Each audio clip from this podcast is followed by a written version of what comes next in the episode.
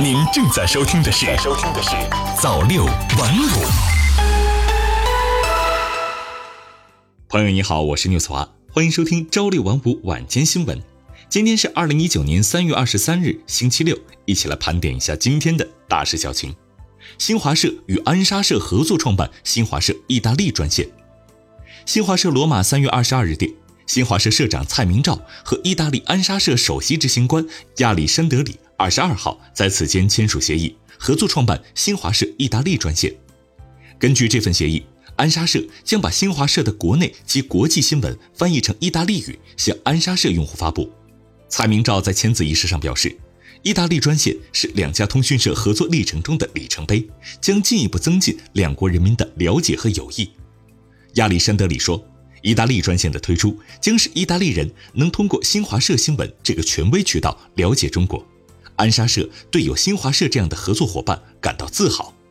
此前，新华社通过中文、英文、法文、俄文、西班牙文、阿拉伯文、葡萄牙文、日文等八种语言向全球播发新闻。新华社意大利专线的开通，标志着新华社发稿语种增加至九种。中美经贸高级别磋商将于近期分别在北京和华盛顿举行。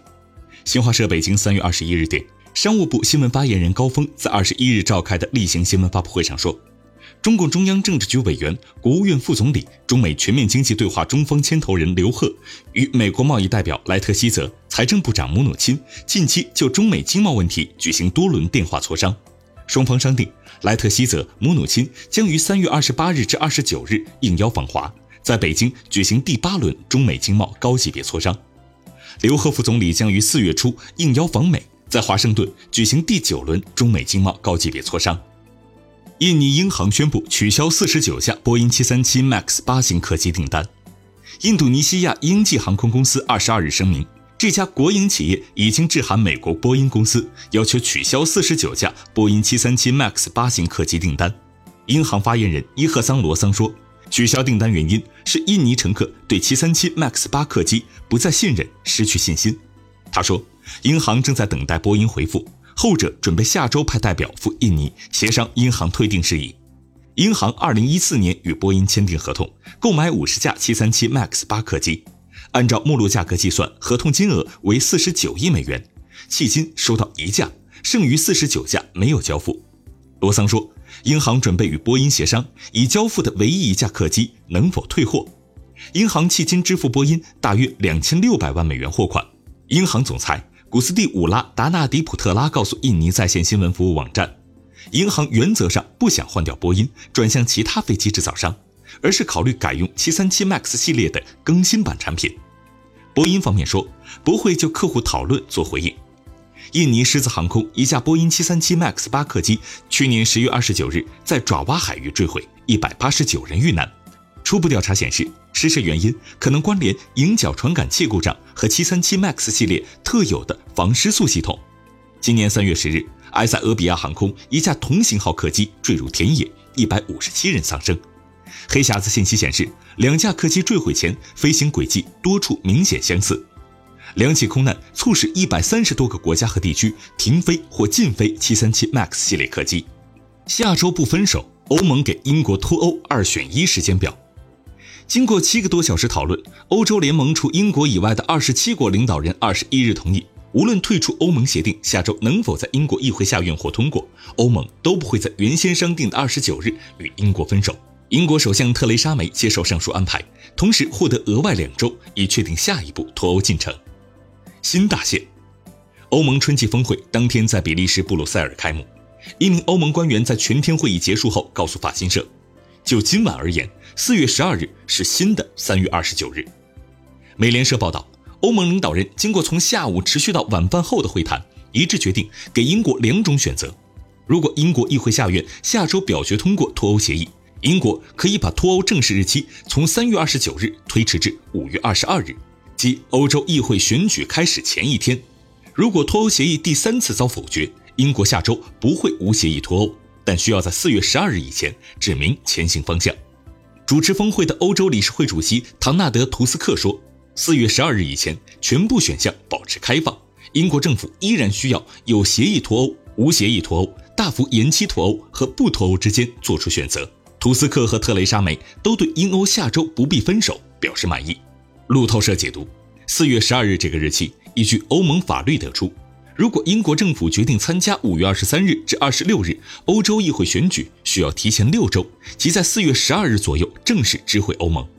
英方如果能在四月十二日以前就不参加选举达成一致，可以在五月二十二日以前自由选择何时与欧盟无协议分手。欧盟方面希望。英国脱欧日期不晚于六月三十日，即新一届欧洲议会会期开始时。共享折，六月三十日是特蕾莎梅先前致信图斯克时为英国申请延期脱欧的期限。图斯克二十日回复说，可能同意英国短暂延期脱欧，前提是脱欧协议必须获英国议会下院通过。欧盟方面同时希望尽力避免脱欧事宜与欧洲议会竞选相互干扰。综合路透社和彭博社报道，特蕾莎梅二十一日向欧盟二十七国领导人发表九十分钟的讲话后离开会议室，其他领导人随后做七个多小时头脑风暴讨论，最终做出上述决定。一贯立场强硬的法国总统埃马纽埃尔·马克龙在英国首相离开后提议，不管英国能否有协议脱欧，都把五月七日设为最后期限。这一最后通牒引发激烈讨论。欧盟领导人罕见的群策群力，商讨应给英国设定何种条件。不少人反对马克龙的过激提议，德国总理安格拉·默克尔居中调解。一些官员披露，欧盟领导人最终没有能就大幅延期脱欧的具体期限达成一致，可能至少会持续到今年年底。马克龙在会商结束后说：“不是所有牌都在欧盟手中，责任现在英国人一方。我认为这是今天的大成就。”再闯关。特蕾莎梅二十一日午夜召开记者会，认定英国人民选择脱欧，三年以后不该继续参加欧洲议会选举。他致力于让脱欧协议在议会成功闯关，且不会排除无协议脱欧可能。特蕾莎梅说：“欧盟的决定强调英国议会下院下周通过脱欧协议的重要性，这样我们才能结束不确定性，平稳有序脱欧。他将努力构建信任，让协议通过，希望大家都能同意。现在已到抉择时刻。”他同时对一天前在电视讲话中批评英国议会不作为做出解释，说他只能表达沮丧。他知道议员们同样沮丧，他尊重持有不同立场的议员。多家媒体不看好脱欧协议下周能获通过。按照路透社的说法，欧盟方面原打算同意英国推迟脱欧期限至五月二十二日，下周再商讨如何应对脱欧协议遭否决。然而，听完特蕾莎梅的讲话，不少人感觉协议不太可能过关。这才促成后来的头脑风暴。今年三月二十二号，全国人民都收到了一份大礼包，五一小长假又回来了。去年十二月，国务院发布二零一九年放假安排时间表，劳动节只有五月一日放假。那么，为啥现在又有了调整呢？记者采访了有关部门和学者，一起来解读今年劳动节放假为何调整，顺应社情民意。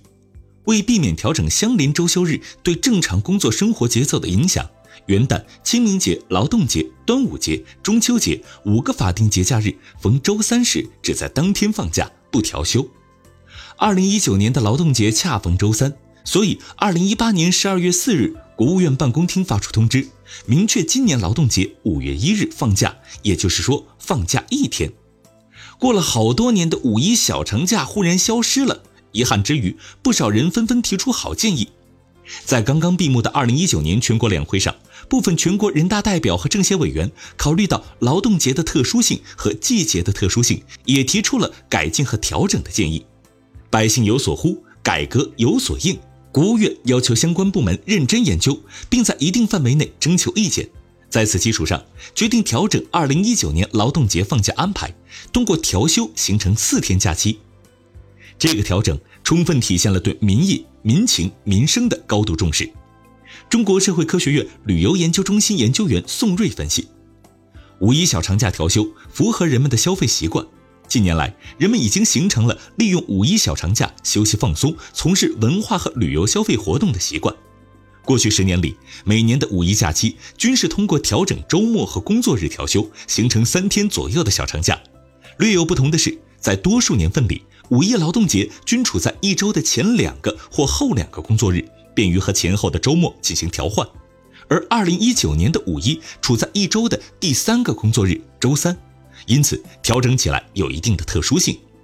国家发展改革委有关负责人表示，劳动节适逢春夏相交，气候宜人，很多民众都希望在春暖花开的时候外出旅游、探亲休闲。为了回应人民群众的呼声，做出这样的调整，充分体现出人民为中心的发展思想，顺应了社情民意，有利于更好满足人民群众多元化、多样化的需求，进一步提升人民群众的获得感和幸福感。有关部门将做好相应安排。自2008年以来，劳动节、清明节、端午节、中秋节分别可通过与周末连休或工作日调休等形式形成若干小长假。宋瑞分析，这些小长假的存在，相比仅有一个五一黄金周的安排而言，更利于满足人民群众多样化需求。分散休假也可避免集中出游带来的各种问题。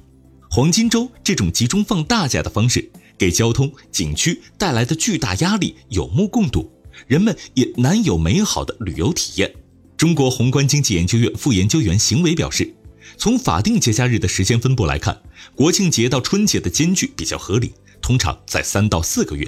而从春节到国庆节的间距比较长，通常在八到九个月。中间穿插一个五一小长假，非常适合人们在劳动之余进行休息和调整，也有助于分流春节和国庆节的庞大人流量，提高人们的出行满意度。实际上，近年来假日经济热度持续不减。对满足人民群众日益增长的美好生活需要，具有越来越重要的作用。